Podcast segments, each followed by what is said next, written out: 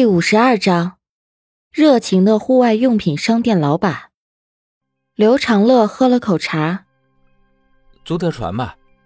魏正义从背包中掏出了望远镜，呃，会不会太张扬？刘长乐看着窗外的湖景，翘起了二郎腿，晃着脚。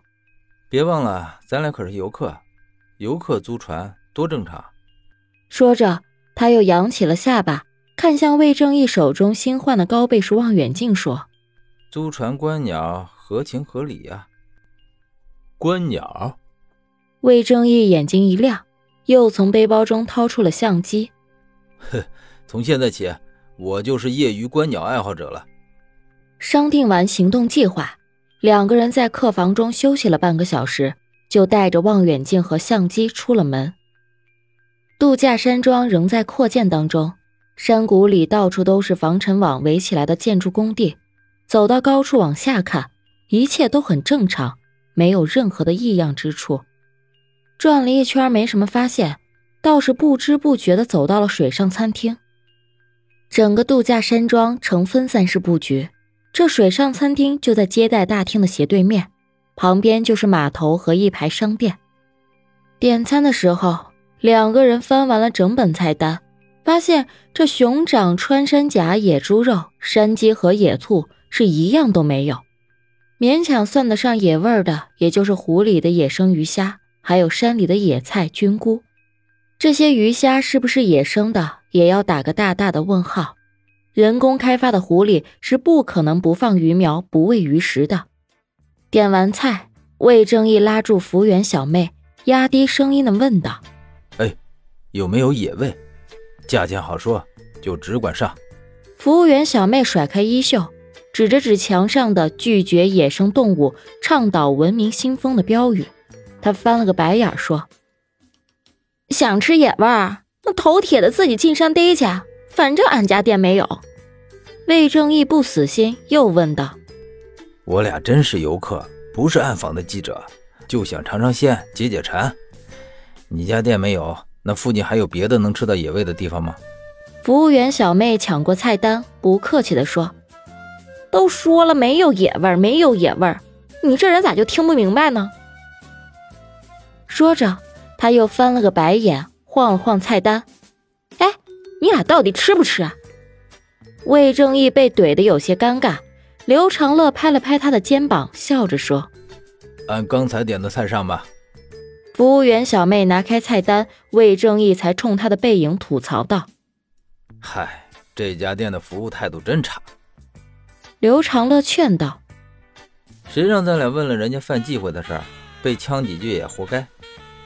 被怼的又不是你，真是站着说话不腰疼。”魏正义呛了刘长乐一句，端起茶壶给自己倒了杯凉茶，喝了一口。钓鱼群里那哥们说这里有野味，那除了这间餐厅。又会在哪里啊？这一家的水上餐厅是度假山庄唯一一个提供餐饮服务的地方，由景区的管委会经营，服务人员也都是附近的山民，跟度假山庄算是合作关系。前几年魏正义在别的景区游玩的时候，还会见到野兔、野鸡和山雀。听店家人说，这冬天啊还有野猪肉，所以他才会在点菜的时候问起野味的事情。这种消息啊，对本地人来说应该不是什么秘密，结果这却拿傻子一样的碰了个头破血流。刘长乐没有说话，再一次看向湖侧对面那片掩映在密林中的建筑，除了那里，附近也没有别的人工设施。魏正义心领神会，他端起望远镜向那片建筑看去，调整焦距，瞬间拉近，蓦然出现。监测站三个字。老刘，魏正义放下了望远镜。那里好像是个什么监测站。监测站自带公家属性，管理很严，怎么看也不像是藏污纳垢的地方，让魏正义怀疑是不是调查方向错了。刘长乐没有着急，淡定的说：“等吃完饭再说。”吃完饭。两个人结账，离开水上餐厅，就向码头走去。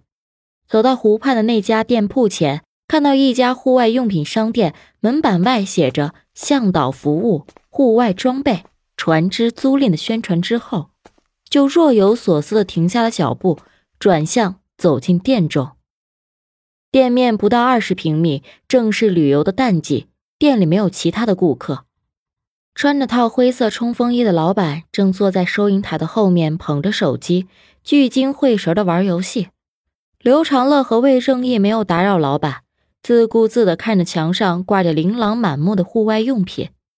待一局游戏打完，老板这才抬起头，笑着打着招呼：“呵，你们随便看啊。”店里这些装备都是租赁的，想买新的我得叫人去取货。